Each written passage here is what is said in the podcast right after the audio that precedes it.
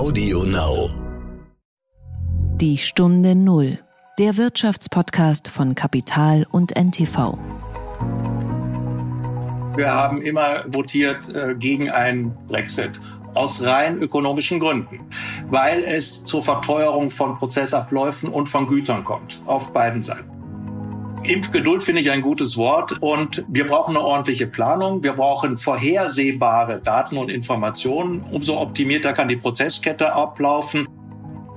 Es wird länger dauern. Ich kann mir nicht anders vorstellen, dass wir über einen kurzen Zeitraum für äh, einen Großteil der Weltbevölkerung hier die Produktionskapazität hochfahren können.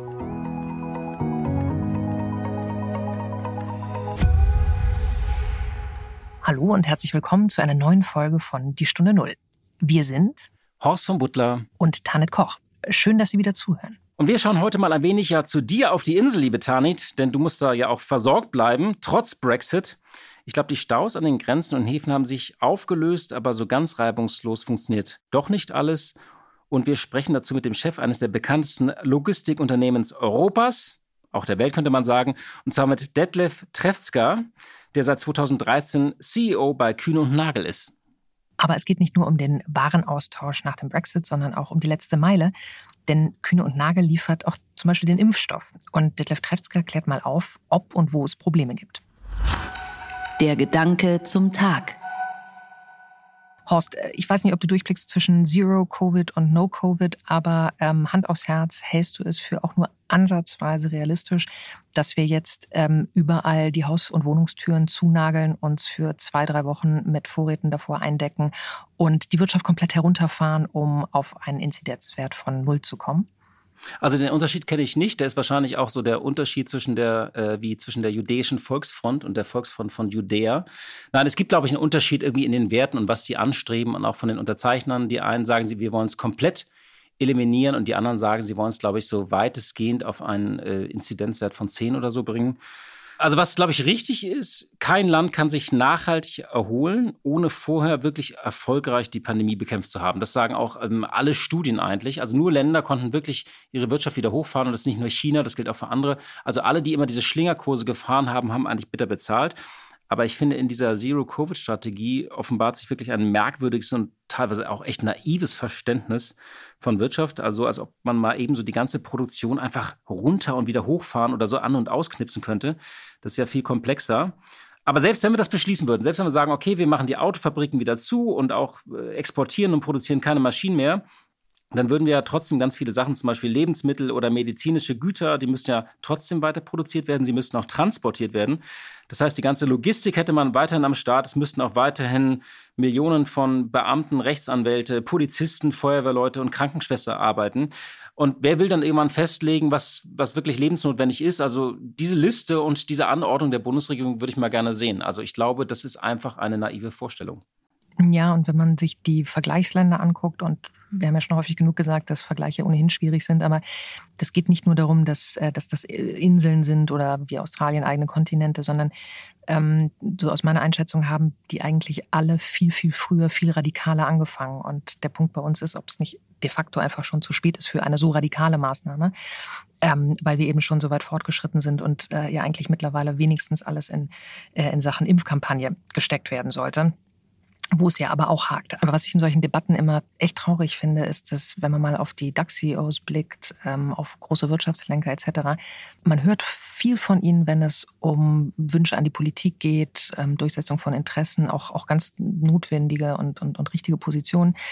Aber die wenigsten wenden sich mal so an die Gesellschaft. Und so entsteht immer der, der Eindruck, dass Wirtschaft und Gesellschaft zwei unterschiedliche Dinge sind. Und ähm, auch wenn wir uns die, ähm, die Debatte um, um Klima und Greta angucken, wenn da von den Fridays for Future Aktivisten angeprangert wird, ähm, das Gewinnstreben der Wirtschaft. Und ich sagt, ja, Verluststreben wollen wir ja doch aber auch nicht. Also diese, diesen Gegensatz, diese Dichotomie aufzubauen, künstlich, die eigentlich nicht da ist, da wäre es mal an der Zeit, dringend von viel mehr Wirtschaftslenkern, Wirtschaftsgrößen als, als bislang der Fall, sich auch mal hinzustellen, Flagge zu zeigen und zu erklären, warum Wirtschaft so wichtig ist, weil natürlich kein, kein Leben und auch kein Arbeitsplatz ohne die Wirtschaft in diesem Land funktioniert. Das stimmt. Ähm, die sind zu leise. Es gibt so ein paar Mittelständler, die das manchmal machen, so richtige Unternehmertypen, aber die, die grollen und greien dann sehr halt oft nicht. Also die ziehen dann mal halt so ein bisschen vom Leder, wie man das so machen kann als guter Hidden Champion. Ähm, da gibt es tatsächlich immer noch dieses Verständnis, als ob das zwei Sphären sind. Und da wird ja auch von manchen der Eindruck erweckt, dass hier so ein paar Konzerne einfach in Ruhe weiter Geld verdienen wollen auf Kosten der Gesellschaft.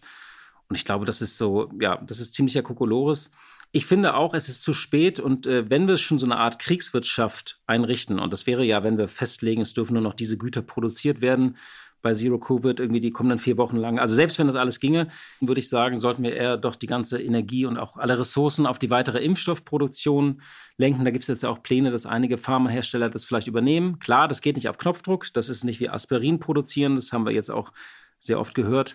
Aber tatsächlich äh, durch einen noch härteren Lockdown oder Lockdown oder Ultra-Lockdown äh, da Erfolge zu haben, ähm, glaube ich nicht, dass das geht. Man sollte, ich glaube, wir müssen es einfach noch ein paar Wochen aushalten und dann versuchen, beim Impfstoff schneller zu werden, auch wenn das beides so ein bisschen fromme Wünsche derzeit sind. Was hinzukommt, äh, jetzt gerade zu lesen war, ich glaube im, im, Tagesspiegel, dass in Berlin ein Drittel der freien Musiker schon an entweder Umschulung denkt oder sich bereits einen neuen Job sucht. Das heißt, ähm, dass Menschen ihren jetzt pandemiebedingt, weil sie nicht arbeiten können und dürfen, ohnehin schon ihren Beruf wechseln müssen. Und ähm, da jetzt einfach so leichter Hand zu sagen, okay, äh, lass es uns runterfahren, auf das dann noch mehr Menschen möglicherweise ihren Beruf aufgeben müssen, weil das mit dem Hochfahren eben, wie du richtig sagst, nicht so einfach klappt. Das ist so eine fahrlässige Diskussion. Ja, und vor allem, da muss man nochmal wirklich sagen, also das heißt dann ja immer, der Staat kann das ja alles ersetzen. Er ist ja bisher schon mit dieser, diesem Ersetzen von Wertschöpfung, das, wir hatten das ja x-mal in diesem Podcast auch diskutiert, ist er ja gescheitert. Also er hat jetzt zwar jeden Tag vermeldet er, was er an Dezemberhilfen ausgezahlt hat, aber er schafft es eben nicht, das schnell und unbürokratisch zu machen. Und deswegen ist es eine völlige Illusion zu glauben, dass wenn man jetzt alles runterfahren würde, dass der Staat das auf Dauer ersetzen könnte. Es würden ihm übrigens dann auch die Mittel fehlen, weil wenn wir nichts mehr produzieren, verkaufen wir auch nichts mehr nach China. Und dann, äh, ja, dann äh, wäre das ein, also eine sehr beunruhigende Vorstellung, die da entworfen wird von einer Gesellschaft und auch von der Wirtschaft, finde ich. Die Stunde Null. Das Gespräch. Spürt man eigentlich den Brexit noch so auf der Insel? Äh, sind die Supermarktregale wieder voll? Bekommt man da alles? Da gab es ja so Bilder von leeren Supermarktregalen. Kannst du mal ein bisschen was schildern? Also wir sind hier nicht in Nordirland, sondern außerhalb von, von London. Ähm, hier sind die Supermarktregale voll und im Übrigen sind ja noch die ersten drei Monate, das ist ja diese Übergangszeit. Also man bekommt alles und ähm, das wissen sowieso alle, die hier mal gewesen sind. Man bekommt auch sehr viel mehr davon. Die jahrhundertealte Geschichte als Handelsnation und Kolonialmacht von Großbritannien bildet sich zum Beispiel wunderbar am Obststand oder auch am äh, Gewürzregal ab. Das muss aber alles ja irgendwie hierher kommen. Damit sind wir bei unserem Thema. Der Brexit war eben auch immer eine riesige logistische Herausforderung, ob der Warenverkehr dann weiterläuft. Und wir reden heute mit einem Unternehmen, das gleich an zwei Fronten auf Hochtouren läuft, und zwar mit Kühne und Nagel, der Logistikkonzern. Bei Brexit müssen die ja eben äh, ähm, ja, Höchstleistung vollbringen und auch bei der Corona-Impfstofflieferung spielen sie eine Rolle. Du hast mit Detlef Trefska gesprochen, er ist seit 2013 dort CEO. Zuvor hatte er Stationen bei Siemens, bei Roland Berger, bei Schenker und äh, Anfang des Jahres konnte Kühne und Nagel einen großen Erfolg verkünden, denn man hat einen Vertrag über den weltweiten Transport, also weltweit außer USA, äh, Transport und die Lagerung des Covid-19-Impfstoffs von Moderna abgeschlossen. Von der Produktion zu den Verteilzentralen in Europa und in Nordrhein-Westfalen, sogar bis hin zur letzten Meile. Vielleicht noch mal zwei, drei Sätze zu dem Unternehmen. Kühne und Nagel wurde 1890 einmal in Bremen gegründet und heute äh, ist der Sitz in Schindellegi also dieses Wort stand mir so ein bisschen bevor, ich hoffe, ich spreche das richtig aus, in Schindellegi in der Schweiz. Und äh, Kühn und Nagel ist eines der weltweit führenden Gütertransport- und Logistikunternehmen, auch der weltgrößte See- und zweitgrößte Luftfrachtkonzern, in über 100 Ländern tätig, hat 1400 Niederlassungen weltweit, mehr als 78.000 Mitarbeiter und hatte 2019 25 Milliarden Schweizer Franken Umsatz. Das war natürlich stark eingebrochen in diesem Horrorquartal 2020. Da gab es im ersten Halbjahr einen Rückgang von 7,5 Prozent beim Umsatz. Hat sich aber stark wieder erholt, das Geschäft. So, und dann hat Kühn und Nagel nach eigenen Angaben noch 230 Standorte für die Pharmalogistik. In Deutschland zum Beispiel in Leipzig, Frankfurt am Main und in Mainz. Und ein Wettbewerber von Kühn und Nagel ist die Deutsche Post ähm, mit DHL, die sich zum Beispiel die Impfstofflogistik für Niedersachsen und Israel sichern konnte. Einen schönen guten Tag in die Schweiz, Herr Trefsker. Guten Tag, Herr von Butler. Kühn und Nagel steht ja als Speditionsunternehmen derzeit gleich bei zwei großen Herausforderungen dieses Jahres und auch vergangenen Jahres an der Front. Einerseits beim Brexit und auch beim Transport der Corona-Impfstoffe. Ist das jetzt so die große Stunde der Logistiker? Die Logistiker konnten zumindest in den letzten zwölf Monaten zeigen, dass sie systemrelevant sind und dass sie leisten können. Wir haben sowohl bei den Lockdowns vor etwa zehn Monaten als auch in der aktuellen Diskussion der Impfstofflogistik einen Berufsbereich hier äh, in den Fokus bringen können, der sehr viel für die Versorgung der Gesellschaften leisten konnte. Schauen wir am Anfang mal so ein bisschen auf den Brexit. Da wurde ja lange geredet und viel beschworen und da gab es auch Bilder von Staus. Können Sie vielleicht mal einfach ein bisschen beschreiben, äh, wie die Situation ist und was auch Ihre Herausforderung derzeit ist? Gibt es schon so eine erste Zwischenbilanz? Wie ist die Lage an der Grenze? Ja, die Lage an der Grenze ist äh, sehr entspannt zurzeit. Äh, wir haben keine Staus. Die Bilder, die wir noch am Jahresende 2020 gesehen haben, sind zurzeit nicht vorhanden. Während wir zum Jahresende noch 9000 LKWs äh, an der Grenze wöchentlich praktisch abgefertigt haben oder die Grenze überschritten haben in beide Richtungen, äh, ist das zurzeit ein historisch niedriges Volumen. Wir reden vielleicht von der Hälfte aktuell und am Anfang diesen Jahres waren es vielleicht zehn Prozent des Volumens. Gibt es zwei Gründe dafür.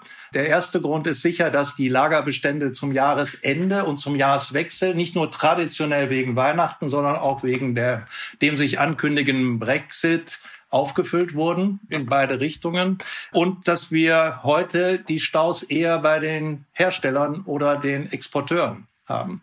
Das Problem ist zurzeit nicht die Physik, sondern das Problem ist, dass die äh, Dokumentationen für einen echten Import oder Export äh, neue Anforderungen an die Versender und Empfänger stellen hat man ja auch immer wieder gelesen, auch Unternehmen, die plötzlich zögern, irgendwie äh, nach Großbritannien zu liefern oder umgekehrt. Es gab einfach Verunsicherung. Das heißt aber, es ist grundsätzlich ein Problem, was man in den Griff kriegt, also was lösbar ist.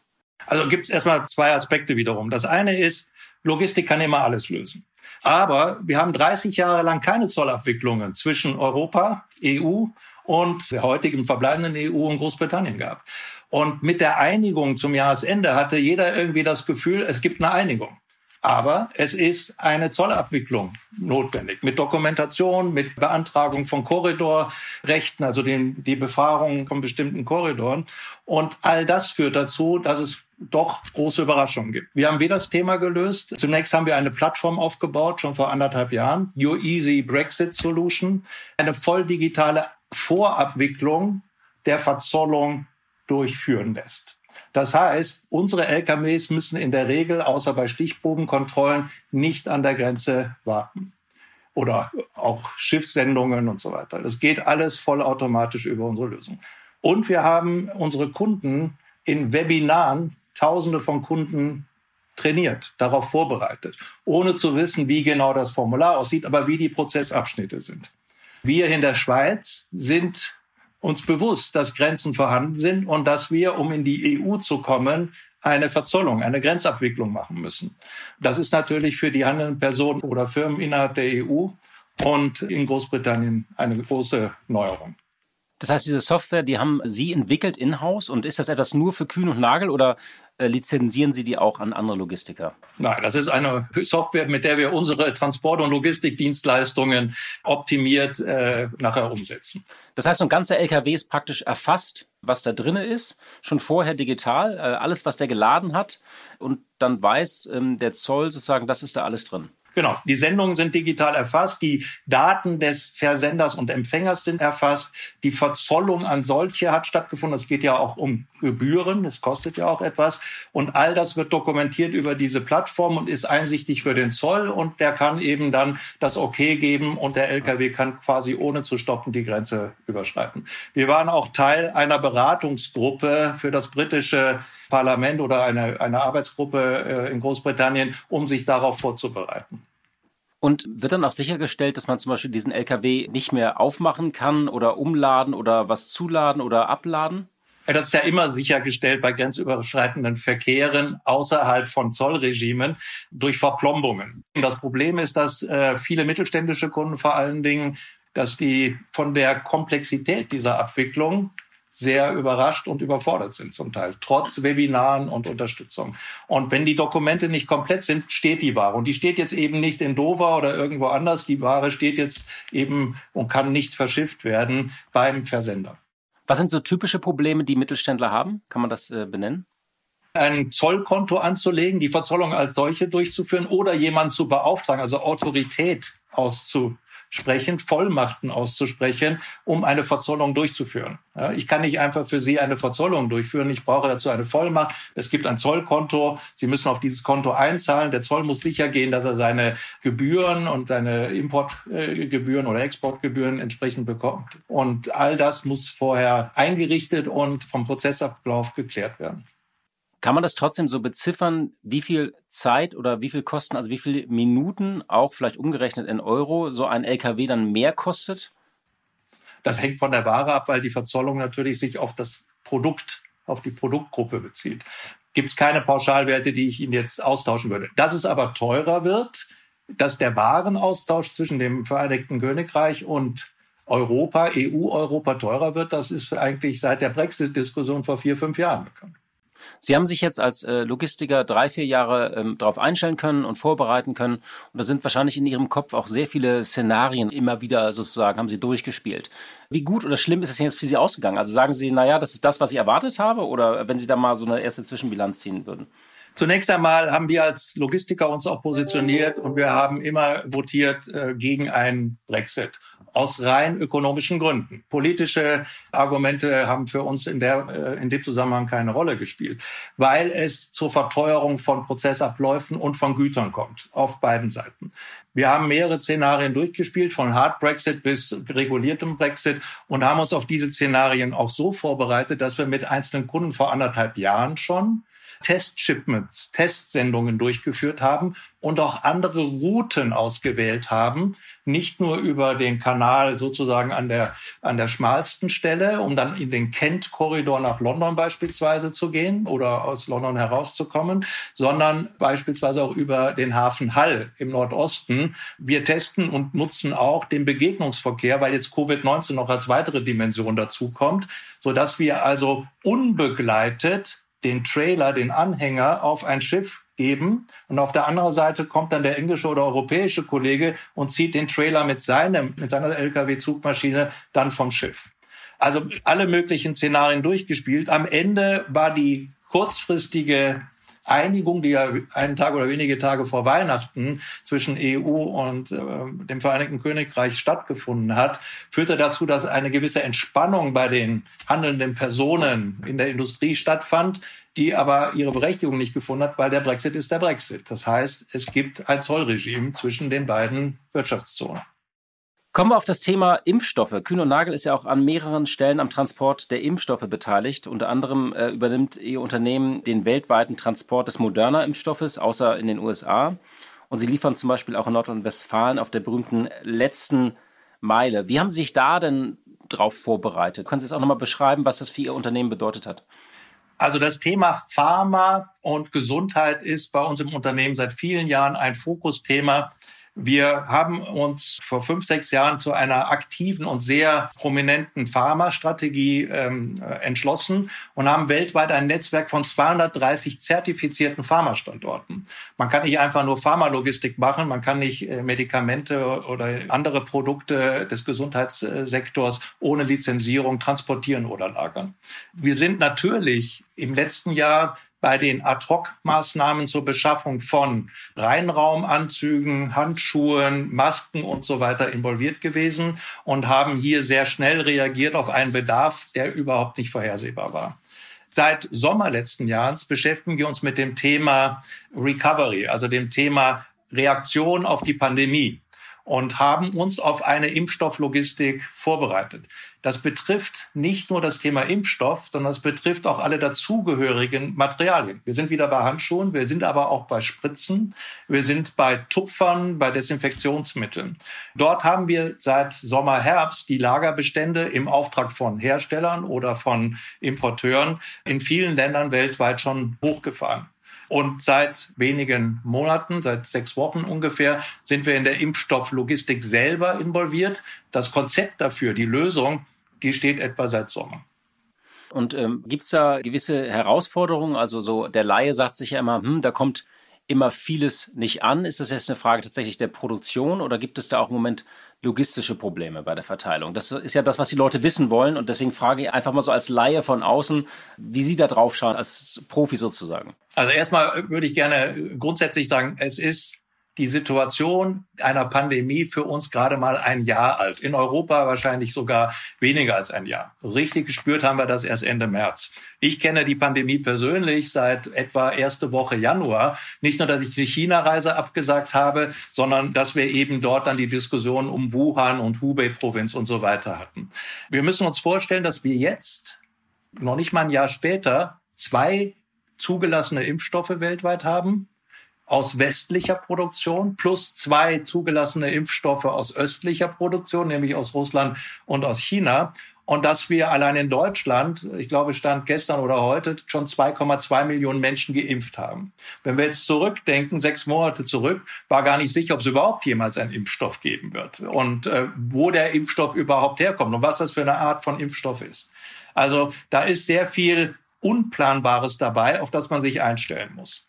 Ich gehe davon aus, dass wir zwei weitere Impfstoffe weltweit irgendwann in der Zulassung haben werden in den nächsten zwei, drei Monaten, sodass wir insgesamt doch über eine große Anzahl von alternativen Möglichkeiten zur Impfung verfügen kein Hersteller, und ich spreche jetzt äh, weniger für die Logistik als für die Hersteller, ist auf eine Produktion von Impfstoffen für die Weltbevölkerung jemals vorbereitet gewesen. Und wenn wir eine Doppelimpfung, also zweimal Impfung vorhersehen, müssen wir doch mit 10 bis 15 Milliarden Dosen in einem Zeitraum von, ich sage bewusst 18 bis 24 Monaten rechnen.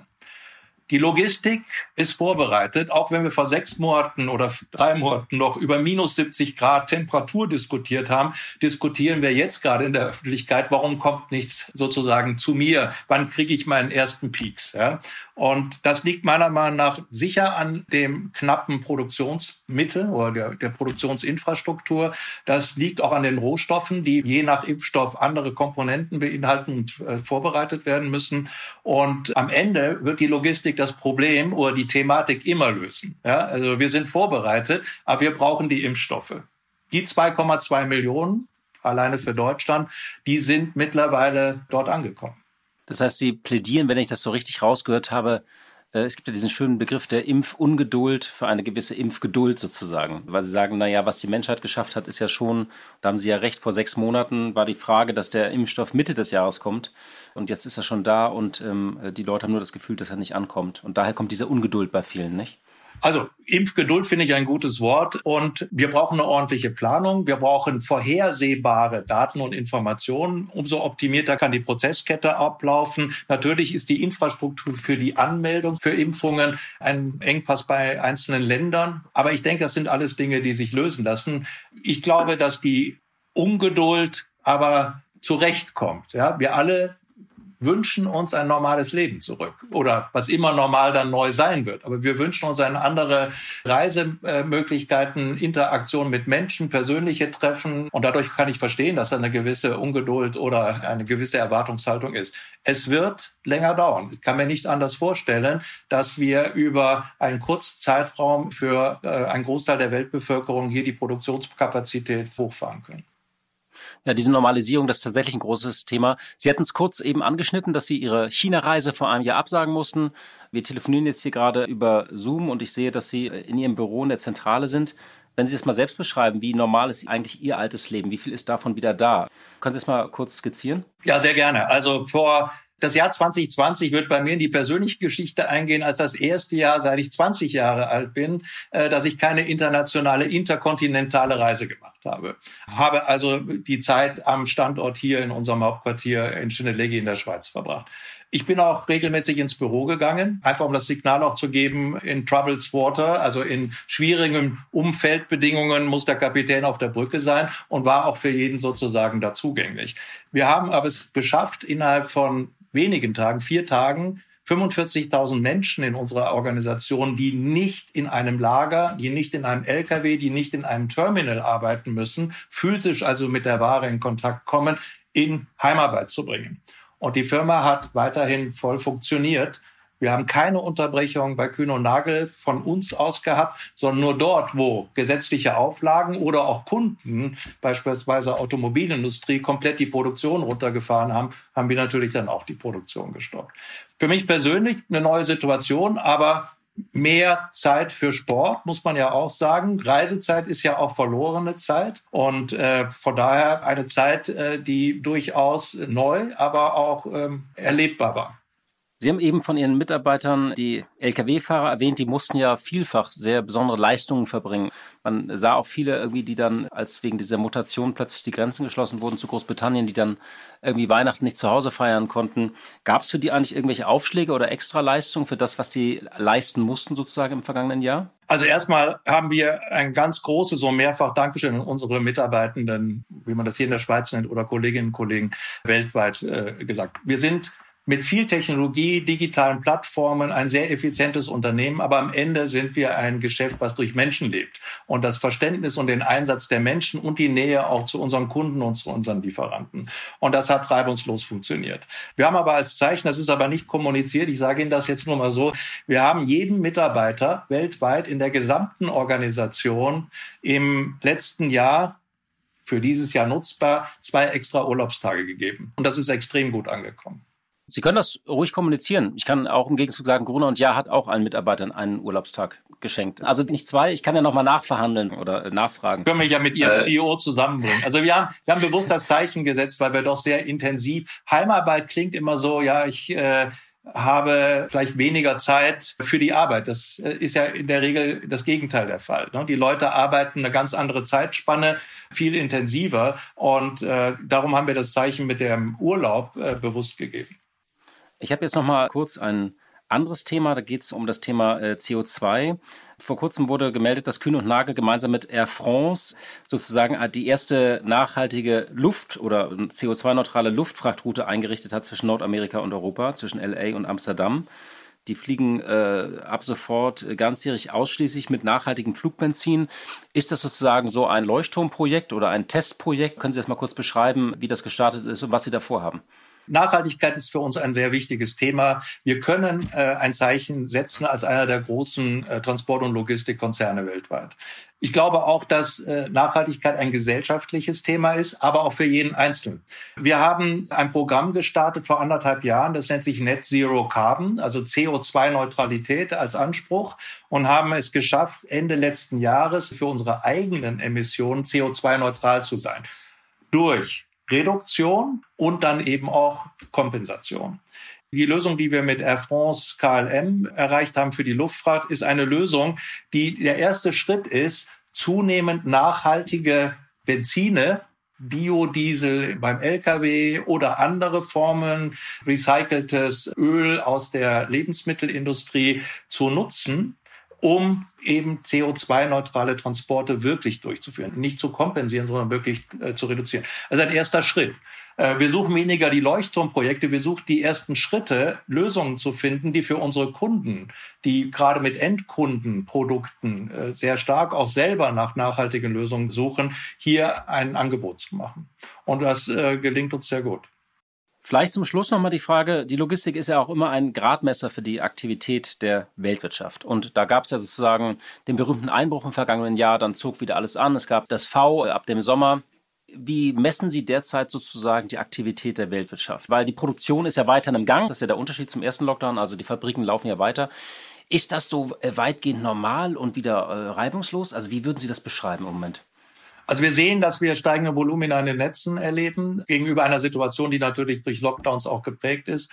Und dass wir trotz der aktuellen Situation, gerade auch in Europa, der Konsum weitergeht. Das Muster hat sich allerdings verändert. Wir haben weniger Konsum im Bereich äh, Touristik, Freizeit, Freizeit so. Touristik und so weiter. Wir gehen nicht in Restaurants, weil die Restaurants geschlossen sind, aber wir konsumieren viel mehr im Bereich des privaten Umfeldes. Das heißt also, die Struktur der Güter, die in unseren Netzen sind, hat sich geändert. Ja, Sport- und Freizeitgeräte für zu Hause, Einrichtungsgegenstände für zu Hause oder den Garten und äh, verschiedenste Elemente, die für private Technologie im Sinne von Kommunikation, Homeschooling und all die Themen Anwendung finden. Insgesamt sehen wir natürlich auch für dieses Jahr keine Rückkehr im Volumen auf das Niveau von 2019. Das würde ich nicht erwarten. Wichtig ist, dass wir Menschen in Arbeit oder in Kurzarbeit weiterhin äh, belassen, weil das erzeugt eben dann die Möglichkeit zu konsumieren, Geld auszugeben. Und bisher sehen wir da keine großen Verwerfungen. Herr Treska, vielen Dank für diesen Einblick in die Logistik. Vielen Dank für das Gespräch. Blick in die Märkte. Und wie jeden Freitag schalten wir zu unserer Kollegin Katja Dofel. Sie leitet dort das Börsenstudio von NTV. Hallo, liebe Katja.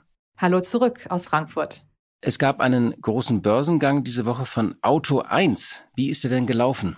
Ja, unglaubliches Debüt bei Auto 1 und das, obwohl der Börsengang virtuell stattgefunden hat und auch die Börsenglocke virtuell geläutet worden ist. Die große Party wird nachgeholt.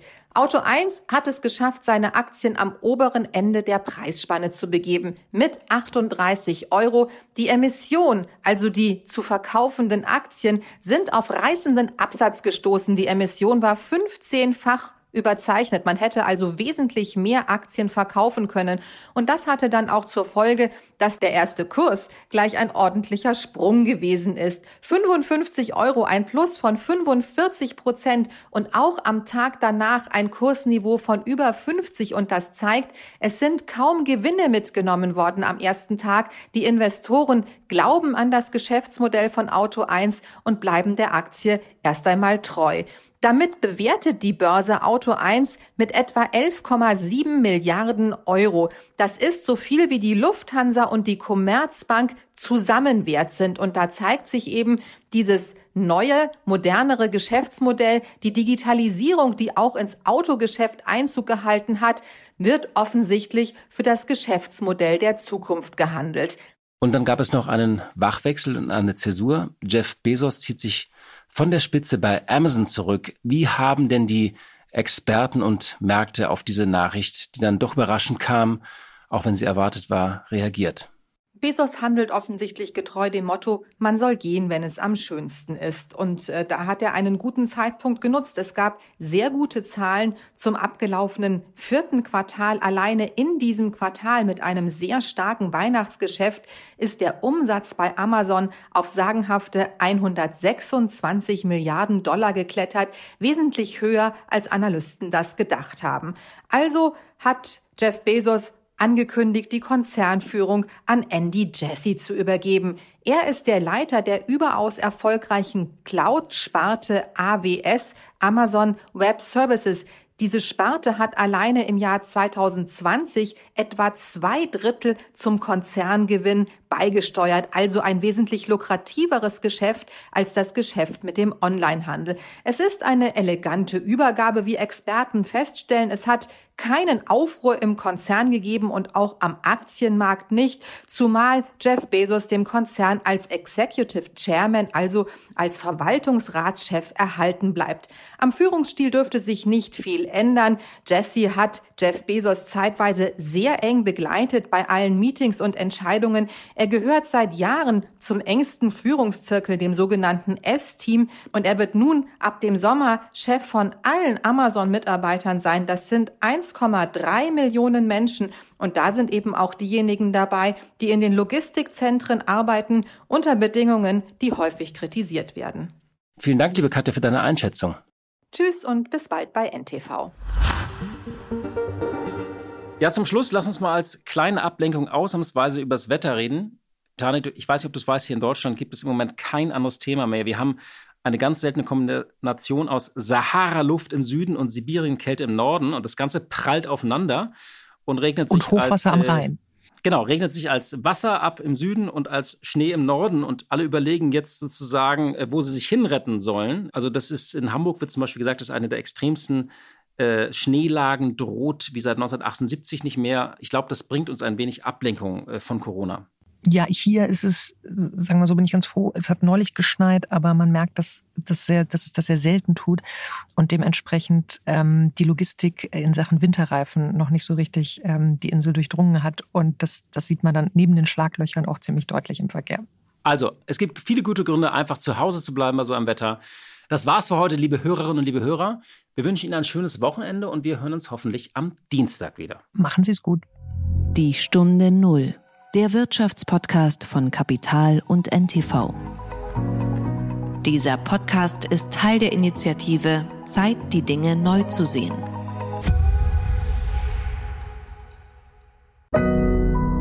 Audio Now.